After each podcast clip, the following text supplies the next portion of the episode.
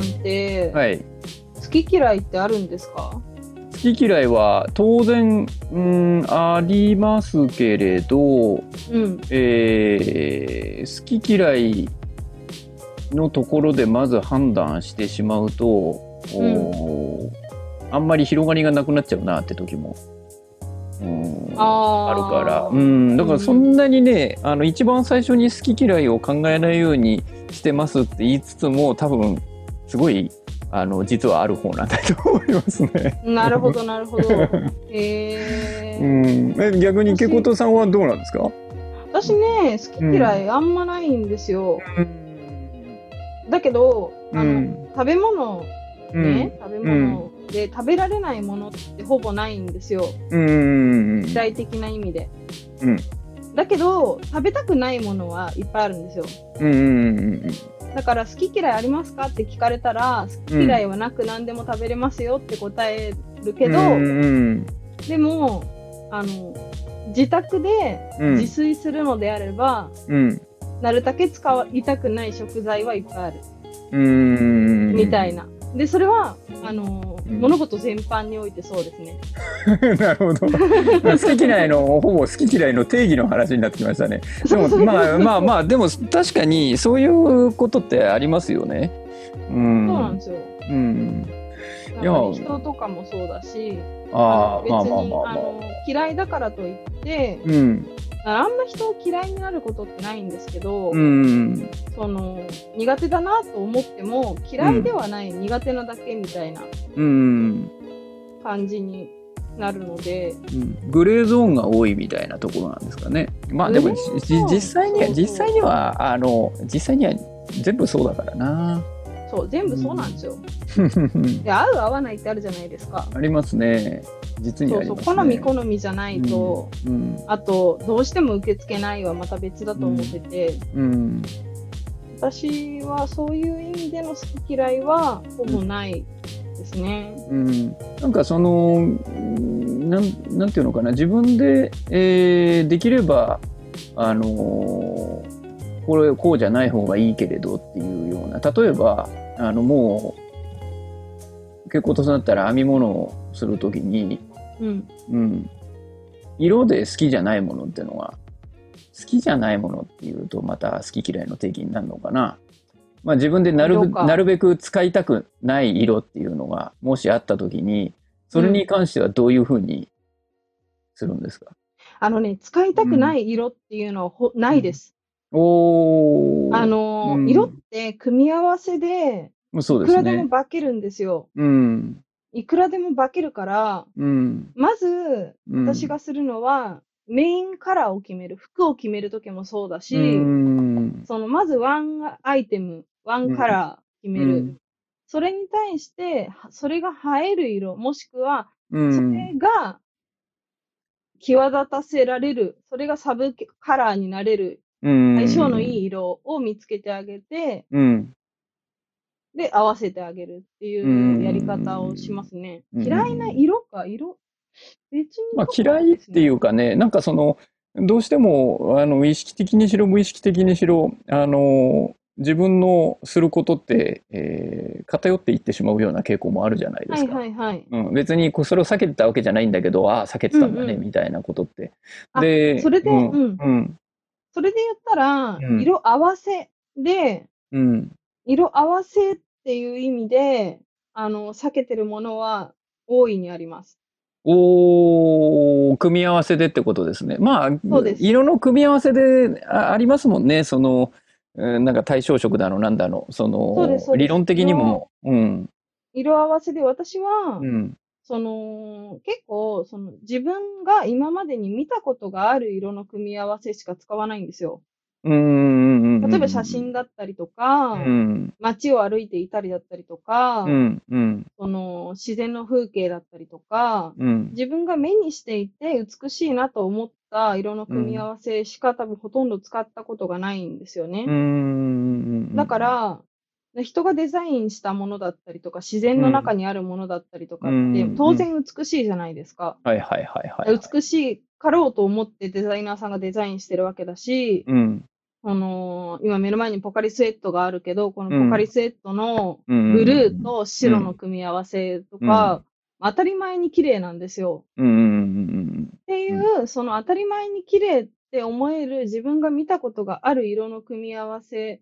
しか使わないので、うん。なんか奇抜な色の組み合わせをされるデザイナーさんとかも多いじゃないですうか。ん。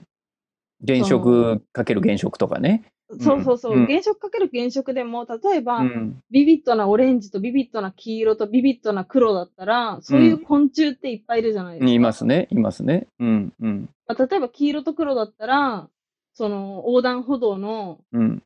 横断歩道じゃないや、えっと、踏切の、うん。あの、うんうんまあ、危険、危険色みたいな感じですよね。原色みたいな感じ要はで、よく目にするカラーだから、合わせたら、まあ、そりゃ、綺麗に見えるよねっていううんうん。のはあるけど、うん。なんか、すごい彩度の高いやつと、すごいくすんでる色と、うん。組み合わせて素敵にされる作家さんとかもいらっしゃるじゃないですか。うん。私はそういうことは特にしないんですよ。うん。避けてます。うん。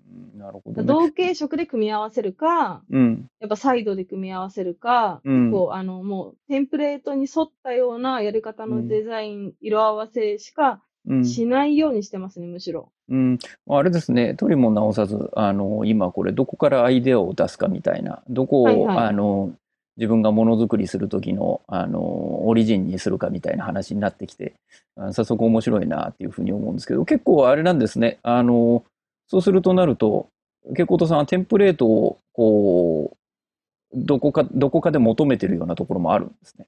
そうですね。うんそうですね。うんあのー型にはまったものとか、うん。ルーティーンとか、うん。大っ嫌いなんですよ。こ大っ嫌いなんですけど、う。うん。あのー心の奥底で、うんそれを求めてる自分がいるんですよ。うん。安心したい。うん。決まってるもののがうん身近にあることで、それに寄り添うことで安心したい自分がいるんですよ。いいですね、そのアンビバそれレントはなんでかっていうと、うん。えっ、と、これは私の病気、病気というか、障害の話なんですけど、うん。えっ、と、私は発達障害を持っていて、うん。で、えっ、と、ADHD っていう発達障害と、んはい ASD、まあ、いわゆるアスペルガーだったり、うん自閉症だったり、ASD っていううん発。達障害と、私両方の特性を持ってるんですね。うん。で、ADHD っていうのは、ざっくり言うと、うん決まったことがあんまり得意じゃない。うん。で、その時思いついたことを衝動的にやるとか、うん。そういうような特性があると。うん。で、ASD っていうのは、もうんう型にはまった行動をすることが心地よいと。うん。むしろそっちの方しかしたくないみたいな。うん。で私は両方それを持ってるんですよ。うん。で、どちらかというと ADHD の毛の方が強いんですよう。ん。なるほど。で、ADHD に隠れて ASD もいるから、うん。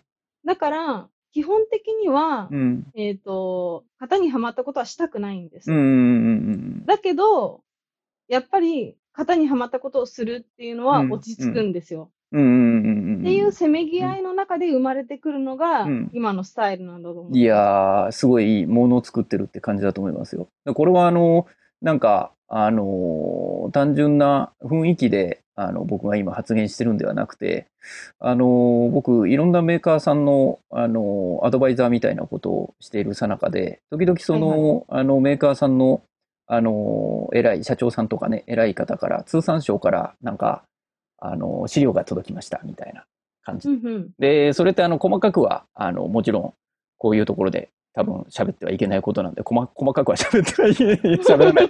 ただ、まあ一部オープンにされてるっていうか、別に通産省もその、秘密の会議を開いてるわけではないだろうかまあら、まあまあ。まあ多分、そのメーカーさんに日本のそのものづくり、日本で、えーまあ、ものを作っていく上で、世界に何かをアピールしていく上で、こういうところに目を向けていくといいんじゃないでしょうか、みたいなガイドラインだったりするんですよね、それが。はいはい。で、まあ、えークールジャパンであるとか、いろいろ言葉は、あのー世の中普通の僕らの一般のところにも落ちてきてるとは思うんですけれど、はいはいはい。あの伝統工芸の偉い人たちとか、はいそういうクールジャパンの担当者の人たちとかが話し合った、あのー資料とかのもうちょっと見たことあるんですよ。なるほど。うん、ね、それ、その話していいかどうかさえもわかんないんですけどね。ただ今、いや、でも、せっかくね、京子さんと話せんだったらちょっと話しちゃえと思って、あの、なんかあったらちょっと、ね、この、この話は限定な話になっちゃうんですけれど、あの、でね、そうそうそうそう。でね、あの、伝統工芸って日本にたくさんあるじゃないですか、いろんなこと。ね、うん。和そうそうそうそう、おっしゃるそうおっしゃる通りです。で、多分そのあの勲章なんか国が集める方々ですから偉い人ですから、あのその勲章を取ったり。はいあのされているあの国なんかあるじゃないですか無形文化財とかなんかそういうあの技術を持たれてる方々の代表の方も出てらっしゃると思うんですけど僕が、はい、ああ面白面白いなやっぱりそうでないとなって思ったのがあの日本の伝統文化っていうのはあの伝統的な古来からの型を守りながら同時にその型を破壊していくという2つのことが行われているそこがいいところで、その、それが新しい素晴らしい日本のものを作り続けてるんだみたいなところがあったんですよね。なるほど。うん、で、結構、あの、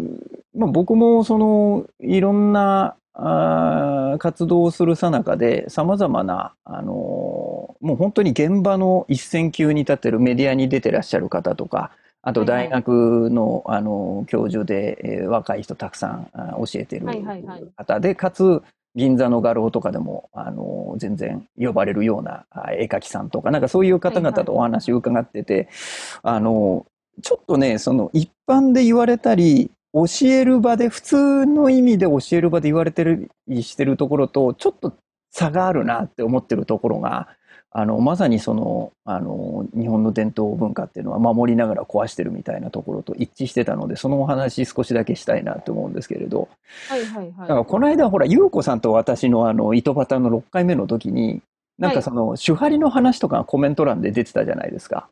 ああ。うん、であの、ねあのけことさんもコメント入れてくださってたじゃないですか。そうですね。うん、あれってね、一つの真実なんですよ。やっぱり型を一つ、あの、型がないと、あの、型破りっていうのは存在しないからみたいな。うん。で、ただね、一般的なところで手張りとか、その、まず型を守らないとってみたいな感じで語られてる時って、大体ね、はい、その型をまず守ること身につけることの段階で終わってしまう傾向にあるなって私は思ってるんですね。うん。で、あのー、別にそれは悪いことじゃないし、そのやり方の方がスタンダードでいいっていうふうに私は思ってるんですけれど、はいはい、ただ、一線級の人、現現場の人一線級にとどまらず、あの一線級という意味が何を示してるのかもちょっと今適当に、はい、はいはいはいはい、現場の人とか、うん、うん、そのいろんなさまざまな可能性を持ってる若い人をたくさん教えてる人とかの意見を聞くと、そのね、型を守るっていうこと同時に型を破るっていうことを同じぐらいの可能性を持って語っていかないと、本当にね、可能性が減っていってしまうんだなっていうのは、よくわかるような瞬間ってあるんですもう、もう、もう、本当にそうだと思います。うん。で、うん、まず、型を身につけて破壊していくっていうのももちろん一つのスタイルだし、もう全然型を知らないところから好きにやりなよ。お、君、これ、君、君は適当に作ったのかもしれないけど、これって結構もうすでに型破りなんだよ。なぜかというとこういう歴史があってねっていう風な感じで。だから君はこのままの路線でいいけれど、それだと君これしかできなくなっちゃうから、こっちの型の方も知識だけ知っといてみたいな教え方もするみたいなんですね、大学なるほど、なるほど。うん、でそうするとその子はあの一応そのその型があるってこと分かるとあじゃあ歴史的に見たら自分のやってることって自分の好き勝手にやってることってその後に出てきたあのものづくりのムーブメントの型に実はハマってるんじゃないかなって思えたりとかするわけじゃないですか。ですねですね。うん、でそうした時にあじゃあ今度それもあの破壊しようっていうふうになってさらにその次に進めたりとか逆に歴史元に戻ってってもっとプリミティブなところもっと型ができる前に、はい、あの自分は立ち返ってみようっていうふうになったりとかするわけじゃないですか。でね、なんかその先ほどのあの蛍光灯さんのお持ちのその性質僕はあくまであの個性とか性質っていうふうに呼びたいんですけれどなるほど。何かあの型にはまりはまるとなんか居心地が悪い性質と型にはまっていかないと不安になってしまうような性2つの性質っていうのは、うん。これを同時に発動させるっていうのはさっきの日本の伝統文化の人が言ったようなあのまさにものづくりの場でね光るようなものじゃないかなって僕は思っていて。なるほど。僕はね、さっきそれでね、ああ、なるほど、それでフェアアイルやってて、あんなに、あの、たくさん編んでて、で、いい色合いで、えーなんか作ってるんだっていうふうに、僕はね、納得したんですよ、すごい。なるほどね。うんその、フェアールに関してで言うと、うん私本当にまだまだ勉強不足なんですよ。うんうんうんうん。で、もう今勉強、型、その型の部分を勉強している真っ最中っていうところで、で、あのー普段よくツイートする、うん、あの、オーロラのベストうん。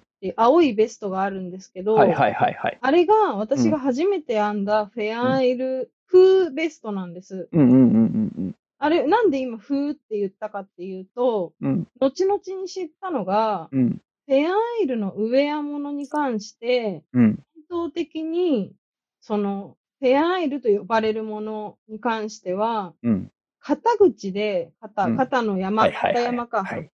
で、模様が、まあ、うんど真ん中で合致することがうん、一つ、条件の一つなんですって。はい。はい。わかりますよ。はい私もあの、自由学園で佐藤千代先生とお話ししたことがあります。ですよね。はいはい。そうそう。そわかりますよ。はい。それを知らないうちに編んだ、知らない時に編んだのがあのベストなんです。はいはいはいはい。なので、うんあれは、私はフェアアイルのベストですって普段言ってるけど、実はフェアアイル風なんです。うんうんうんうんうんでただ、うん。ただですね、うん。あれはフェアアイルの技法を持ってうん。編んでますし、うん。あれが本当にフェアアイル風なのか、今でもじゃあフェアアイルは絶対に肩のところで模様が合ってないとフェアアイルと呼んではいけないのかっていうところまで私の勉強が及んでないんですよ。で、それを知ってからは、できるだけ模様が真ん中で揃うように、あの、デザインするようになったんですけど、ただそこって絶対的に守らなきゃいけないことなのかっていううん。のもあって、いや私はあそこで夜空を表現したかったので、うん。夜空を見上げたときに、うん。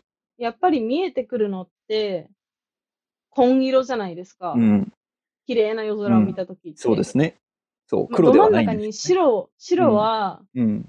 まあ、流星的な意味であってもよかったのかもしれないんですけど、やっぱりうん、紺が多く出て欲しかったんですよ。うんうんっていうデザイン的な部分で、あれうんがフェアアイルなのか、フェアアイル風なのかっていうのは、ちょっうんと自分の中でまだ考えあぐねてるとこなんですようん。ね。で、そうやってうん勉強していかないとうん。知れないこと、いつまでも私はその真ん中で模様が合わないとフェアアイルじゃないんだよみたいなことをいつまでも知らなかったかもしれないし、うん。その、それを知ってないとフェアアイルをやっていくことができないんじゃないかなと思ったので勉強を始めた。だけどまだ勉強しきれてないっていう状況。なので、なんかその型自体、フェアアイルっていうものの型自体をまだ掴みきれてないんですよね。俺ね、い今ね、ケコトさんと話しててね、面白いようにね、もう今、僕の頭の中で10個ぐらいトピックが出てる。はいはいはい。ですけど、やっぱりね、一個話していでもけきましょう多分ね、けあの、ケイコートさんと話すとこうなるんじゃないかなって思ってたんですけれど、いや私も思ってましたいやーな、なりましたね。で、あのね、いや、ぼ僕が今一番最初に話したいのは、僕のまた、はいあの、個人的な話になっちゃうんだけれど、はあのーあ、これ今気づいたんですけれど、あの、ゆうこさんの時に一人称俺だったのに今僕ですね。これなんかいつで話してましたよね。あの、糸端で面白いな。そうそうそうそうあそうなんですよね。そうね、うん、これ面白いな。これ、そのうち、そのうち俺が出てくるかもしれないけれど、あの、これ面白いな。別になんか格好つけてるわけでもないし、あの、なんか距離感を感じてるわけじゃないんですけれどね。多分ね、真面目な話してるからなんじゃないですかね。それ、いやね、私ね、これ結構、あのー困ってることでちょっと脱線するんですけど、いいっすよ。脱線がいいっすよ。困っうんて。ることで、うん私、あの愉快な人になりたいんですよ。愉快な人に対して憧れがあるの。の。この、なんだろう。存在するだけで愉快な人っているじゃないですか。存在するだけで愉快な人。えっ、その人がその場にいるとか。と、うん。場の空気が愉快になる人っていあ、るじゃないうん、あ、なるほど。うんうん。はいはいはいだけうんど、私は、なんかその、その場にいてもうん。別に愉快な空気にはならないし、うん。で、話を始めても結局真面目な話しかできなくて、どんどん真面目な方向に話がそれていくんですよ。おう。いや、いいことだと思いますよ。で、それうん。がちょっとコンプレックスで、うん。愉快な人になりたいって思ってるんだけど、でもそれはそれでいいんじゃないっていつもみんなに言われるから、いや、でも、ケコトさんね、それはね、あの、やっぱケコトさんがね、あの、非常に、あの、あれですよ。あの、ナウなヤングだってことですよ。そうですか？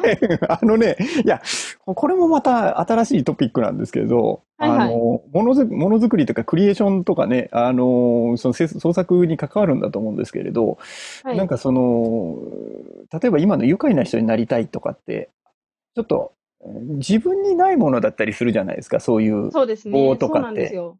で、うんうんなんか例えば、ものづくりをする、編み物をするときに、あのー自分にない要素を、その、求めていっちゃったときに、もちろんそれ求めてもいいんですよ。求めてもいいんだけれど、だけど、その、あんまりうまくいかないことが多いだろうな。それはものづくり全般に関してそうだろうな。そうではなくはて、自分の特質ってものを把握して、その特質がよく出るう場を自分で、えー作っていきながら創作していくみたいな方が、はいはい。あの実はそのいい風に回っていくんじゃないかなっていうふうにはそうですね思ってるんですよね。ないものねだりなんですよ。そうそうそうそう。でもね、やるんですよ、人間ってそのないものねだりを。うん、で、そこでまたなんか新しいものが生まれたりもするんだけれど、あの、まあ、あの、なんて言うんでしょうね。どちらかというと、過小評価気味になってっちゃうじゃないですか。そうですね。ないものねだりするとないものねだりを始めると、うん結局そうなってっちゃう。うん。で、私は、あの、うん18を超えたら人間本質変わらないと思ってるので、多分まあ、愉快な人には一生なれないんだろうなとは思ってるんですけど、でもやっぱり愉快な人に憧れるなっていうところ。だからまあ今横山さんが、その、今一人称が僕で、うん。この話がどんどん真面目になっていくっていううんうのは、んうんうんうん私の性分なのかなっていういや、これね、だって、他の人との組み合わせじゃ出てこない話をもう、トピックをもう結構出してるような感じもありますからね。まあうんまあまあ、なんうか、その、なんでしょう。私は横山さんのことを、うん。あのーなんだろうな、横山さんのこと、私はクリエイターだと思ってるんですよ。おアーテーィスト、すごいなクリエイタすごい、すごい肩書きがつきましたね。ーだと思ってるんですよ。うん。うん。その、かかなり物を今の生み出す人。ものを見やすいですい今の僕のあの編み物業界の仕事的にクリエイターからだんだん離れてってただ喋そうる人になってなんですよ。る感じそうなで。なんんですすけどそうなんです。だから、えっと、すごいわかりやすく例えるうんと、写真家とカメラマンの違いにすごい似てて、うん。写真家さんっていうのは、うん。えっと、自分が思い描く素敵な写真を撮って、その写真をうん。売る人、出来上がった作品を売る人じゃないですか。うん。カメラマンさんっていうのはその逆で、うん。受注した仕事を依頼通りに再現する仕事だと私は思ってるんですよ。まあオリジンがどこかって話ですよね。その、うん。カメラマンさんとうん。写真家さんの違いだと思ってて、はいはいはい。でわかります。うん。横山さんのお仕事ってどちらかというと、うん。うん。あの、カメラマンさんみたいなお仕事が多いって見えてるんですよ。なるほどなるほほど。なるほど。なるほど。、今横山さんがお受けになっている、うんそのお仕事っていうのは、依頼された業務に対して、うんその依頼に沿った形でうん。ベストを尽くす仕事っていう感じに見えるんですよ。だけど本質的には横山さんは写真家さんだと思うんですよね。まあ。そのものづくりにおいて、うんその自分の頭で考えたうん。自分の中にあるものを表現物としてクリエイトするうん。力がある人だと思ってるうんですよ。ん。やっぱすごく器用だから、そのカメメラマンの仕事もできるけど、うん。本質的にはやっぱ写真家さんの要素が強い方だと思っていて、ありがたいお話ですね。なんかすごい買ってくださってて嬉しいんですけれど。いやいやいやいや、あの僕があの今いろいろいろいろな局面で立ち回ってるのがですね、そのはい今の話で言えばまあそのうーん確かにあの、依頼を受けてなんかするっていうような、あの、感じもしてるんですけど、その依頼が来る理由がですね、あの、写真家的な感じで、あの、オリジンを自分に持ちながら、あの、受注できる。受注したことも満たせるっていうような感じで。だからね、多分ね、ぼ僕の、その今の活動っていろんな風に見えると思うんですけれど、例えばプロデューサー的なこともやるけど、クリエイター的なこともやるみたいなとこもあると思うんです。で、セルフプロデュースもするけれど、で、なんか、いずれにせよ、どっちもやるみたいな感じで、で、それは器用だっていうふうに思われてるのかもしれないけど、僕にとっては全部同じ作業のような。うん、全部同じこと、ね、うん、全部同じ。全部同じ。うん、全部同じ。だって自分捉えてる。ただ、あの、事務作業は苦手だから、あの、はいはいはい、いろいろ得意不得意はあるから、その不得意のところは自分で手を出さない。なるほど、なるほど。うん。っていうのはありますけど、いや、でもなんかすごい買ってもらえてるな。あの、僕は自分が、職業、例えば文章を書いてても、あの、そっちの方面の人にはライター仕事はちょっと合わないねって言われてはいるんですよね。ああ、うん、文章に関してはそうかもしれないですね。うん、うん、で、うん。結局、あの、多分そうで、えー、なんかいろいろやってる司会であるとか、あの、対談の、あの、ホストであるとかも、はいはいはい、なんか台本とか用意されたり、こういう路線でやってくださいって言われると多分僕つまんなくなっちゃって、うん、いや、これ他の人やった方がいいんじゃないかなみたいなこと言い出す。それもああいうあの仕事を受ける時も全部あの僕の好きにさせてくださいっていうような形でやってるので多分成り立っていて。そうなんですね。全部あの全てそうです。あのアドバイザーとかもあの、はい、向こうからなんか話が来るんじゃなくて、あ例えばちょっと前にあの鍵ベリってあの世に出した、うん、はい、鍵メリあの鍵針でメリヤスのあの、みたいな編み地ができますよっていうのも、あれも全然鍵めり出す気が最初からあったわけでもなく、なんかそういうことをしてくださいって言われたわけでもなく、もともとは、あの、太い鍵針をもうちょっとこう、世の中で使ってもらえれば、あの、いいんじゃないかなみたいな仕事だったんです。そういう告知の仕事だったんです。で、それで、あ、それだったら、あの、こういう手ありますよって言って、その、あの、なんて言うんでしょう、告知の仕方から何から全部、あの、僕で、僕が仕立てて、で、向こうは、あの、よくわかんないからともかくやってみてくださいみたいな感じで、はいはいはい。あの、一度やったら、すごい人がお集まりになってくださったので、はいはいはい。あの、なんかそれ以降また呼ばれるようになったっていう感じなんですよ。なるほどですね。僕の仕事は全部ある種、もちろんあの先方側の気を利かしてくれていろいろ補佐してくれる。まあ時にはしてくれないことはあるかもしれないけど、でもほとんどの場合がしてくれる場合があるんですけど、ほぼ丸投げ状態で僕があの全部端から端まであのいろんなアイデアからあの現場のギミックまで全部考えて、で、自分はこういうことは苦手だからこれできませんよっていうと、その苦手なところは全部向こうがやってくれるみたいな感じ。なるほど。そしたら、や、じゃあやっぱりヨガガムさんは写真家さんなんですね。あの、だから僕もそ、そこについて実は今日、あの、前にね、やっぱりプロデューサーと、あの、クリエイターについてみたいなことを、早水さんと恵光堂さんなんかお話ししたじゃないですか。ね、そう、最初の頃の糸端で話したじゃないですか。そう。話しました、話しました。で、僕は、実はそこの間をボーダレスにしたい人なんですよ。ああ。うん。で、あの、確かに言ってることもわかるし、お二人の、はいはい、その、あの、そこまで器用な人はいないでも確かに、あの、これ、両方ともやるとかって、ひょっとしたら器用って思われてるのかもしれないなって思うんだけど、だけど、作品を作ることと、その作品をあの発表する場を用意したり、その作品の作家である、えー、まあ、自分、セルフプロデュースの場合は自分ですね。自分である、うんうん、あの、自分が、作家であるはずの自分が映えるような場を作り上げたりすることってほぼ一緒なんですよね。うーん、そこに、うん、それは、うん、私はまた別の脳みそだと思います。それがね、多分ね、僕の場合カオスな状態で部屋がどっちかららかってて、あの、区分されてないんですよ。そうですよね。うん。うん、多分そうなんだと思います。うん、あれなんですよね。いろいろもの作っていくと、あのー、なん、なんていうのかな、支えを自分がやってることの支えをどこに持っていくか。で、その支はいはいはいえ、自分がその、例えばものづくり実際に、えー編み物を編みます、文章を書きますっていうことの支えがあったとしたら、でも、はいはいその支えも、その支えの支えが必要なんですよ。うーん。その支えの支えとかどんどんどんどん見ていくと結局一つは必ず越えなければいけない壁は、えーじゃあ自分とは一体どういう存在なんだろうか。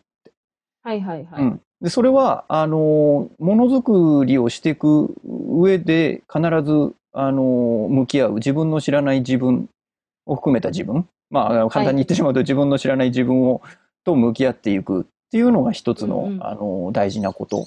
で、えーそれで少しずつやっていくと分かっていくわけですね。あの最初のうちはあのそんなことないだろうと思ってたら自分の作品を見せるとなんか本当に裸で人前に出たぐらい全部バレるみたいなね経験をししていってあーであ俺ってこうなんだみたいな、あのーことが少しずつ分かっていくで人生の中でも自分で思思いもよらなかったことを自分がしてしまったりしてああこういうふうにに人間ってこういうふうなんだ。俺ってこんな人間なんだ。両両側からこう思っていくと、えーだんだんその自分に対する自分っていうのがどういう何者なのかみたいなものがだんだんでやっぱり変わっていくじゃないですか。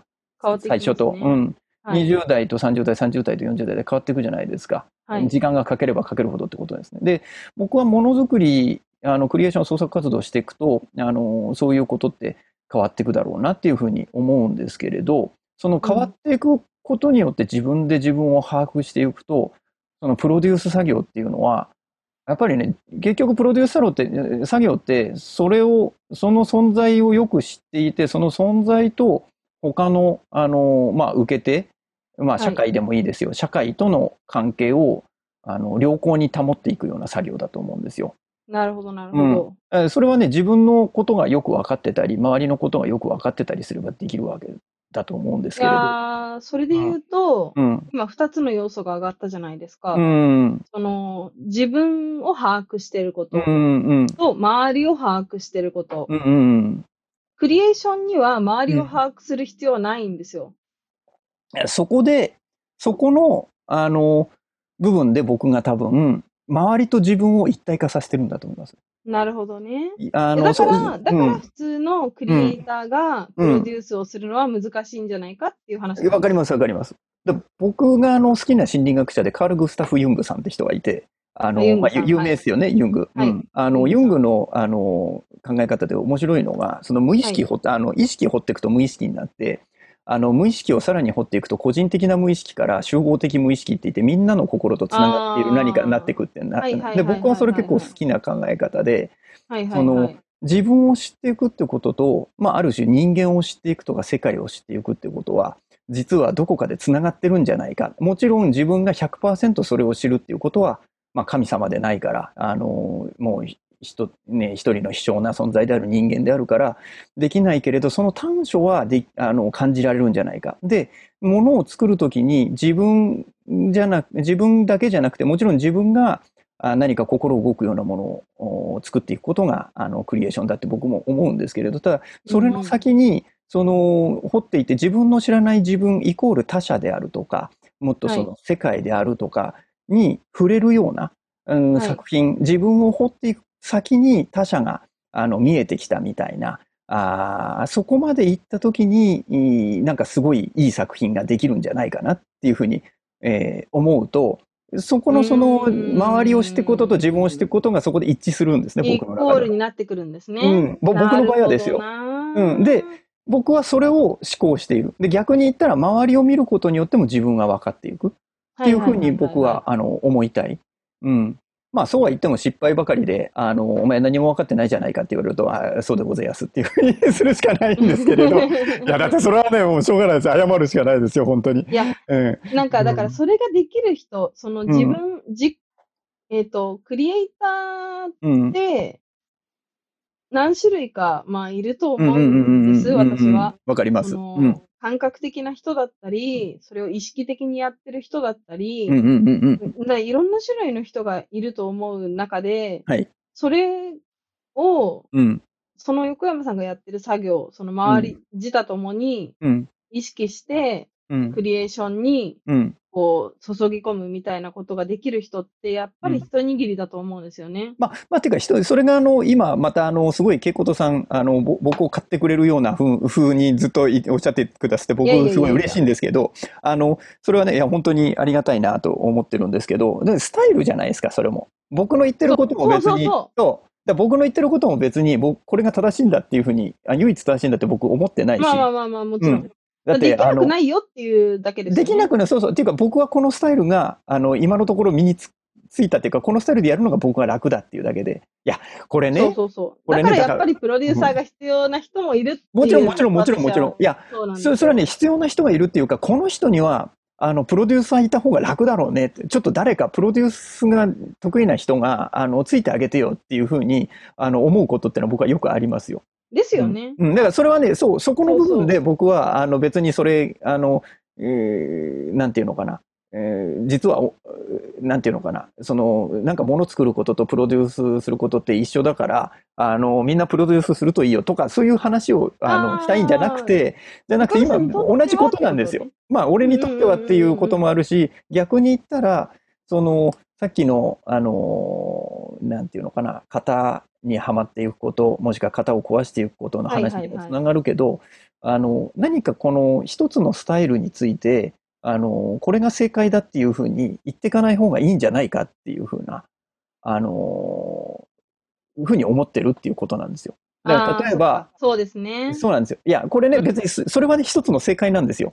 絶対正解なんで、た別にそれが、あの、でも間違って正解が一つとは限らない。そうです、そうです。うん。だからその、例えば、その、何でしたっけ、優子さんと話した時も、その、なんか型にはまる最初の勉強とか、その、うんきちんと身につけるっていうのが大事だっていうのは、それはまさにそうだし、手張りって言葉も、あそれこそさっき出てきた日本伝統の人たちが編み出してきたあの言葉だからいいんだけれど、その、はいうーん一つは、その手張りっていう言葉を、おある組織運営のためにうまくあの使ってきちゃったっていうような歴史もあるわけですよ。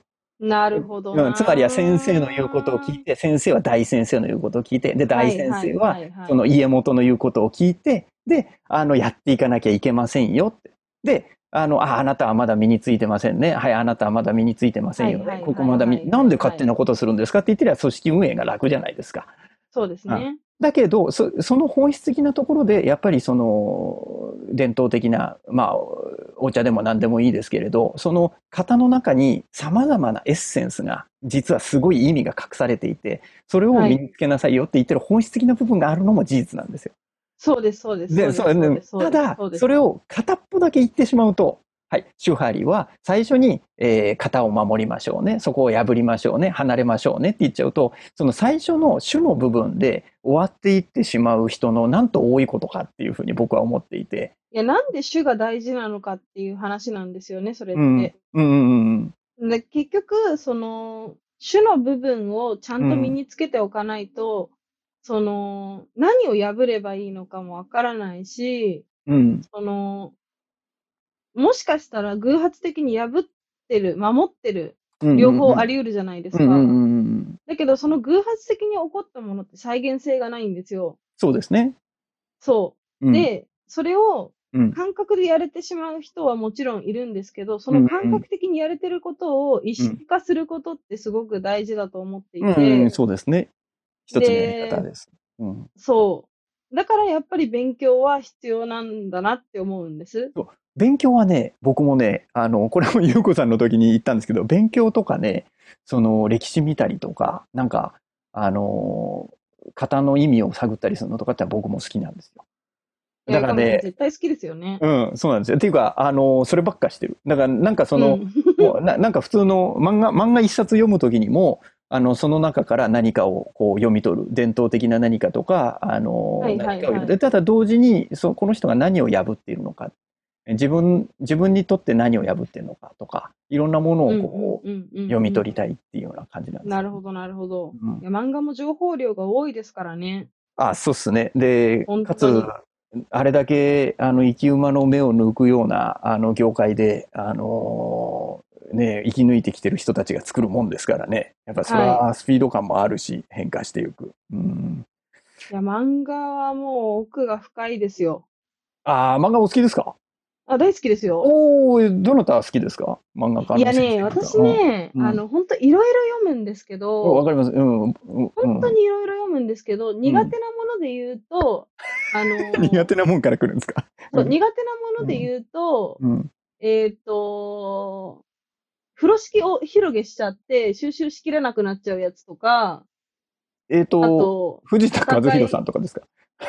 いやいやいや、あの、えた例えば、例え彼はば誰ですか？別に嫌いじゃないです。うん彼は最終的に、最終的に、あの、とまるから収集、まとまりますよね、奇跡的に。うん、ちゃんとまとまるから、うんうんうんうんそこが安心して読めるところなんですけど、うん。まあなんか、特に名前も出しませんけど、収集ひできなく名前なっちゃ出さないんだ。まあいいや。うん。うとか、あとうんなんか、なんだろう、戦戦いものうん。バトルもの？あとうんうんヤンキーもの？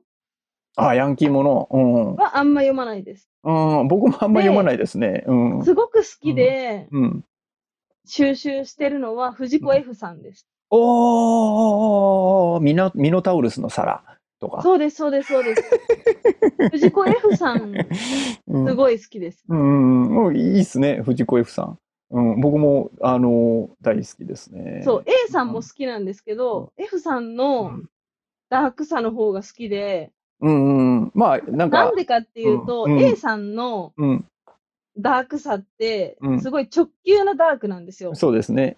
うん、もう、あからさまなダーク。だけど、F さんのダークさって、うん、なんか日常にこっそり潜んでる、うん。覗いちゃいけない穴を覗いてしまった感覚になうんうんうんるダークさなんですよ。まあ、あの、なんか、タッチが優しいだけにね。そうそうそうそう ねそう。なりますよね。そう、余計にね。うん、うん。わかりますよそ。わかりますよ。うん。僕はね、さっき挙げたやつ以外は好きです。うん なるほど。僕はね、あの、藤子 A 先生のね、あの、ほら、あんまり読んでないんですけど、すごい印象に残ってる、あの作品があって、あの、うん。あの、漫画道の続編かなんかの、あの、漫画があって、はいはいはいあ題名が、愛しりそめし頃なんですよ。何それみたいな。そう。愛しりそめし頃って。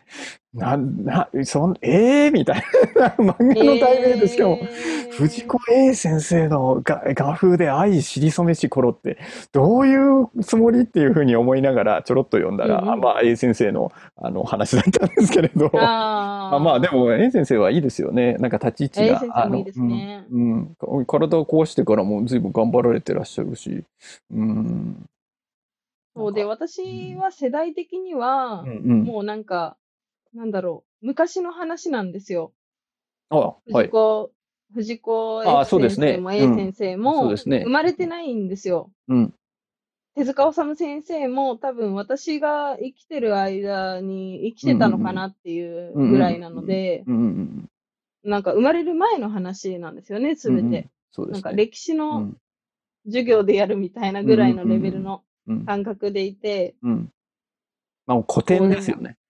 古典、そうそう、古典に近いですね。古典ですよね。うんで。もやっぱ漫画は、その、いろんな創作物の中でもかなり情報量が多い媒体、うん媒体というか、うん。メディアの中でも、うん。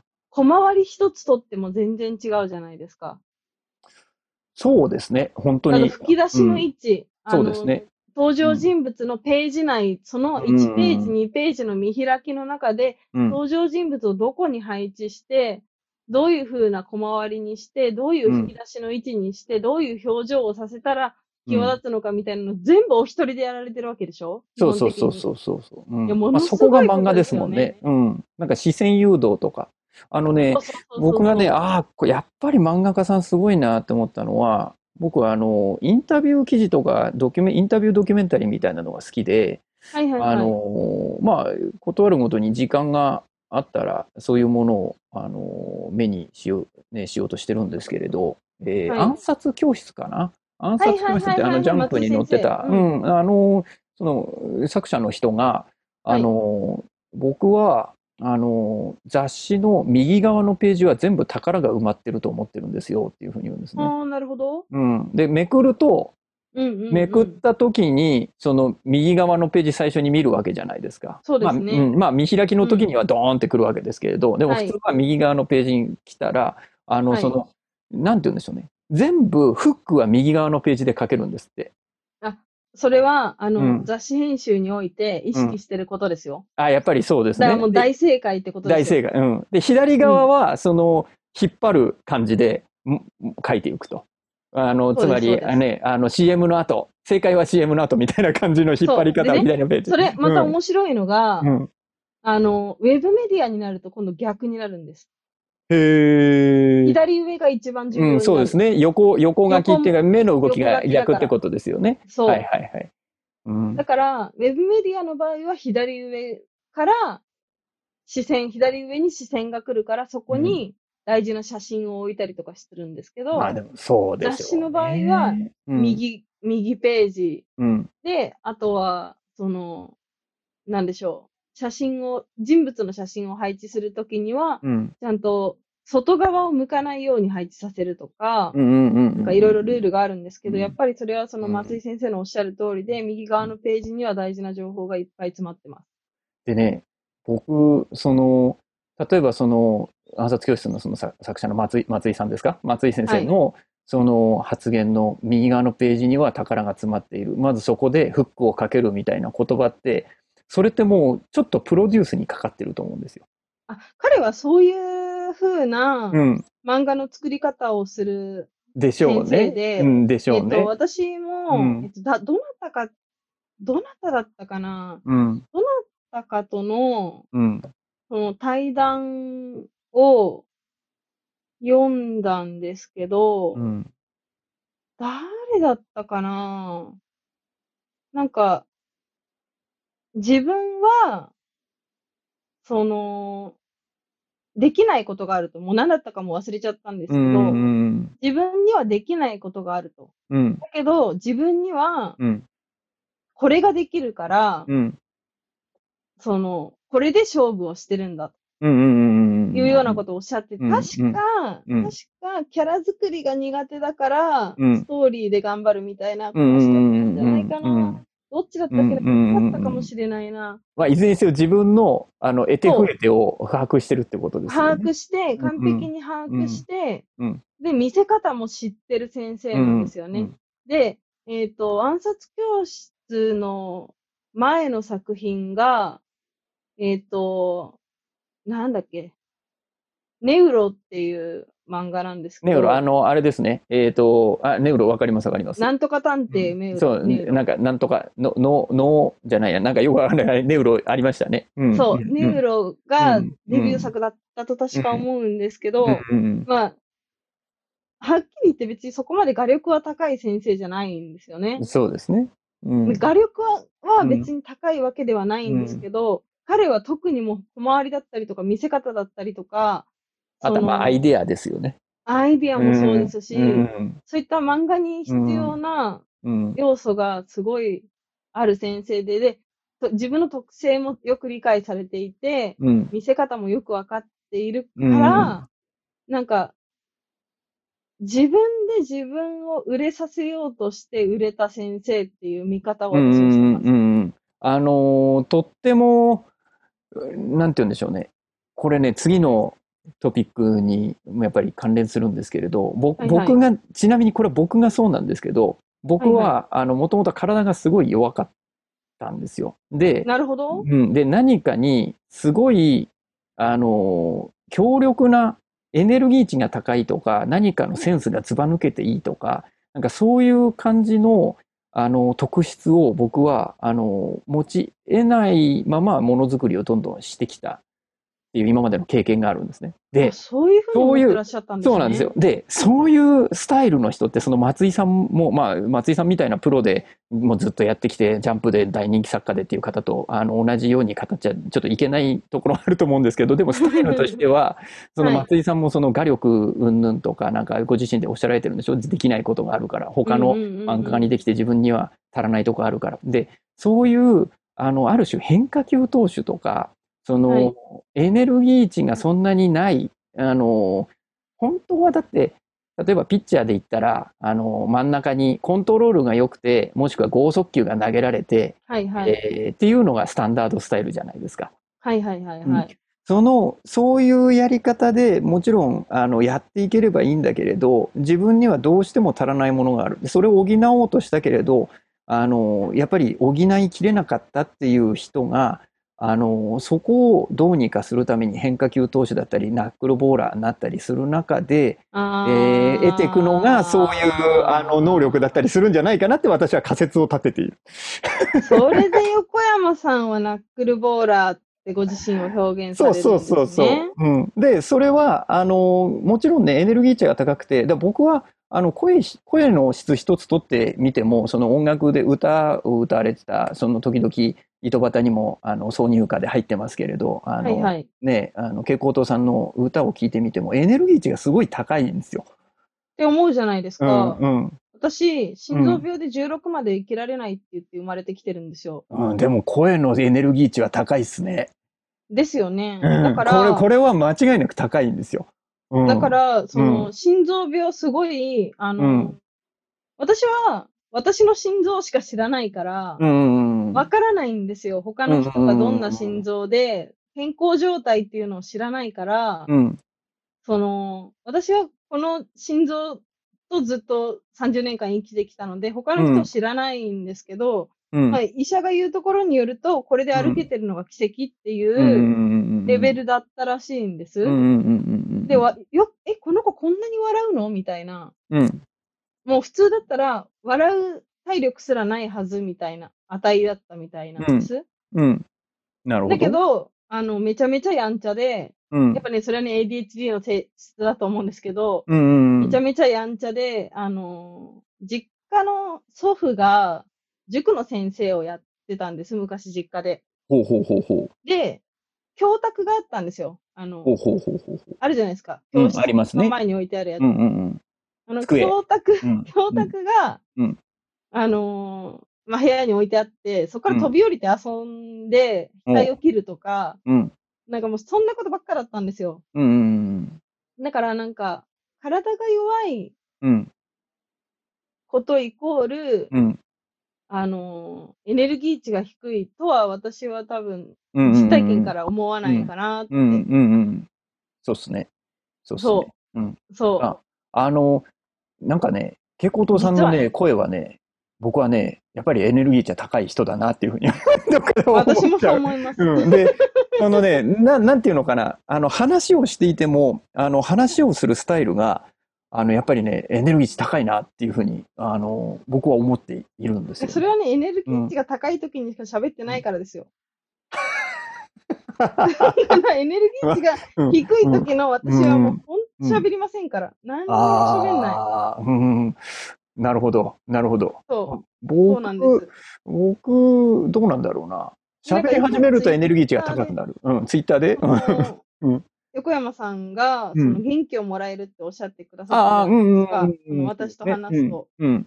ちょっとでも話すそうなんですよ。うんうん。横山さんとお話しすると、あそれはありがたい元気をもらえるんですよ。うんうんそれは多分なんでかっていうと、うん。横山さんがすごい教養があって、なんかうん打てば響くからだと思うんですよね。打てば響きますか？なんか今日はすごい、あの、ですごい、すごいあれですね。すごい、あの、か、買ってもらってますね、私。あの、いやいやいやうん嬉しいな。そうん、うん。ご謙遜をっていやいや、ご謙遜っていうかね、好きなことしかしてませんから。す好きなことしかしてないですからね。うん。しないっていうのがやっぱり生き方ですよね。いう生き方論までになっちゃった。いや、だからね、そうなんですよ。いや、そのね、その、なんか、その、本来的な自分の、あの、エネルギー値であるとか、なんかその、はいはいな何に、やっぱり支えって必要なので、ものづくりって大変だから、一つの作品を完成させるってどんな分野でも、何でも、技術関係なく大変だと思うんですよ。はいはいはいはいはい。全員ものを作る人、クリエーションする人って大変だと思うんですよ。で、その時の支えを何にするかってすごい大事で、そうですねえー。うん。で、その時に自分の、僕の場合は、なんかね、実は気が弱いのかななんかよ、何が弱いのかわかんないですけど、ともかく虚弱なんだったんですよ、子供の頃から。はいはいはいはい。で、あの、周り、周りの人っていうか、なんかまあ、そういう、ね、スタンダードスタイルしか認めない人からは、すごい、あの、意味嫌われる感じでずっと来たんですけれど、でももうこれはしょうがないので、あの、まあ、しょうがないなと。で、私も、ね、そうなんですよ。スタンダードスタイルに憧れた時ももちろんあるんですけど、さっきの憧れの話や、あの、ないですけど、やっぱり無理だったんで。まあ、普通に憧れるってありますよね。そうですね。うん。で、まあ、大体に、ね、20、20代ぐらいまでは頑張っていられても、やっぱり35を過ぎていくと、40とかになっていくと、自分のできることで、あのー、なんか、ね、周りの人が楽しんでもらえたりとか、あのー、何かもっと活性化したりとかしていった方がいいなって思うようになって、で、そのじゃあ自分のできることなんだろうとか考えてるうちに、そのさっき、あのね、ケイコートさんと話したいろんなユングだのなんだろうまで引っ張り出してしまったスタイルになってきたみたいなところはあるんですね。うん。なるほど。うん、いや私はまだまだたどり着かないな、うん、あ、いや、あの、なんかそんな風に多分思うこともなくて、あの、まあまあまあ多分ね、多分ね、だんだん楽になっていくと思いますよ。いや、楽に生きていきたいですね。楽に生きていきたいです。うん。あの、お俺、俺はね、なんかそういうのをね、あの、多分、うん、な何なんだろうな。結構楽しくやってるんですよね、いろいろと。僕ね、このやり方の、あの、確実なその先生がいて、はいはい。あの、高校の時から、あの、結局ものにならなかったんですけど、音楽を志して、あ、そうだったんですか？そうなんですよ。僕ね、あの、サックスをずっと習ってたんですよ。え、そうなんですか、うん、今、ゆうこちゃんがサックスを買おうかどうしようか悩んでますよ。おまあ僕、手元に、手元にもう、あ、でもあるあるか、中古で買ったやつが。まあでも、あの、サックスをね、本当に真面目にやってて、で、ね、その時の先生がすごい型破りな人で、僕はその人のおかげで救われたんですけれど、はいはい、もう、サックス吹きっていうよりも、もうプロレスラーみたいな。しかももう、はいはいはい、あの方30年間もう悲観だな、ずっと。うん、まだもう悲観でいるから。楽器って言ったら肺活量相当必要だから大変だったでしょう。あ、まあそうですね。あの、でも音はその先生に習ったんででかかったですよ。なるほど。サウンドだけは、あの、かなりいい線いってたんですけれど、で、その先生が、面白いことに今日のそのものづくりの今まで話してきたことに全部関わるんですけれど、うん、あの、もうね、ドレミからアメリカで習った人なんですよ。日本で18歳ぐらいまで人、えー、日本にいて、で、音楽大好きで、で、たくさん聴いてて、はいはい、だけど日本ではそんなに、あの、別になんか、真面目にやろうとは思わないで、で、はいはい、高校出て、ちょっと、あの、自分の好きなミュージシャンに、あの、習いたいなって言って、そこから向こうの音大に行って、で、あの、いろいろ、あの、で、まあ、卒業してからモントルージャズフェスティバルっていう、あの、スイスの、あの、世界、ジャズの世界大会あるんだけど、そこの日本代表で出たりとか、はいはい、あの、して結構ね、今、ブルーノートとかでも出られてる方で、で、僕はその人にすごい系統したんですよね。で、ちょっとね、面白い、ジャジャズの人なんですけれど、うんうん、日本に戻ってきてそのジャズのライブハウスでこうプレーをしたらもうなんで君ジャズってやっぱりジャズのあのジャズの一番のスタンダードスタイルみたいなのがあってでそれはあの、ビバップとかハードバップって呼ばれてるんですけれど、はいはい、あのそのなんで君ビバップバップやんないの？ハードバップビバップやんないの？っていうふうにあの評論家に言われてで、うん、僕はあのアメリカでこうやって習ってきてあのきちんとそれをやってるつもりジャズをやってるつもりですって言ったら生意気だっつって干されて日本のジャズシーンにあの全く出られなくなったんだよはははとか笑ってる人で、えー、でもあの実力ではそんな世界大会出るぐらいの人だし、はいはいはいはい、そのそのせんあのその方のその先生っていうのはあのマイルス・デイビスバンドのマイルス・デイビスって名前はご存知ですか？あの、わかんないです。ジャズのもう、もう神のように語られるトランペッターなんですけれど、どそのバンドの最後の方にいた、はいはいはい、あの、サックス吹きをその師匠として持ってる方で、もう本当に根っからそういう、あの、向こうの現場のことを習ってきた人なんですね。なるほど。で、ちょっとね、ええその一般的な話に落とし込むと、うん。あの、ケコトさん、あの、ギターをこう、つまびきながら歌われるときに、ギターのコードってあるじゃないですか。はいはいはい。で、普通音楽って、なんか例えば、あの、少しインプロビゼーション即興したり、アドリブしたり、あの、もしくは歌を自由に歌うにしても、コードに合わせて、響きに合わせてメロディー決めていくみたいなとこあるじゃないですか。ありますね。うんはい。でね、もちろんジャズもそうなんですけど、ジャズのアドリブの部分って、あの、はいはいはいそういうのがスタンダードなんですけど、それがスタンダードですよね。あの、それ違うんだぜっていうふうに、いきなり1回目の、ほうほうん、あの、だって、コードってどうやってできたって言われて、でコードってあれ、あの、う。和音ね。ケールから、うん、和音だけど、スケールからできてるじゃないですか。確かに確かに。ドレミファソラシドっていうスケールが例えばあって、普通のドレはいはい。はいミファソラシドってあって、で、そこからダイアトニックコードって言って、い一個抜きでドミソシ、はいはいはいはいレファラドシレファラ、うん、なんかはいいろいはいはい。はいろそれで出来上がってるから、音楽ってコード、あの、コードを元にしてやる音楽もあるけれど、スケールを元にして音楽も、やる音楽もあるんだぜって言って、いやー、そうですね。うん。で、もちろんそうですね。で、その人の、その音楽の作り方っていうのは、そういう作り方だったんですよ。なるほどなるほど。うん。で、それをやると、ただ、あの、すごい、あの批判も、日本では批判もされる。へこれね、すごい話長くなるので、いやー。ちょっとジャズの話、私もうちょっと深掘りしたいので、次回とかにちょっと長くなりそう。ちょっとこれジャズの話とかしちゃっていいのかな？まいや、すごいでな。す いや、なんかね、あのー、横山さんとこうやってお話しするの初めてじゃないですか、差しで。うんうんうんで今までなんかもちろんありましたよ。なんかみんなでの輪の中でお話しするとか、なんか機会はもちろんありましたけど、いややっぱね、深い、深いですね。まあ、たただねあのすごいあの全然自分にとってあのものにならなかったあの分野だったしあのただそれが、ああものにならなかったな、そうそう音楽がねああなんかものにならなかったし時間ずいぶんかけちゃったなって思った時もあったんだけどいやすごいそういうのに支えられてるなっていう話をしたいなって思ってるのでまあ、またちょっとあのお話できたらっていうふうに思いますよ。いや、ぜひ、いはいぜひぜひよろしくお願いします。や、ありがとうございます。ありがとうございます。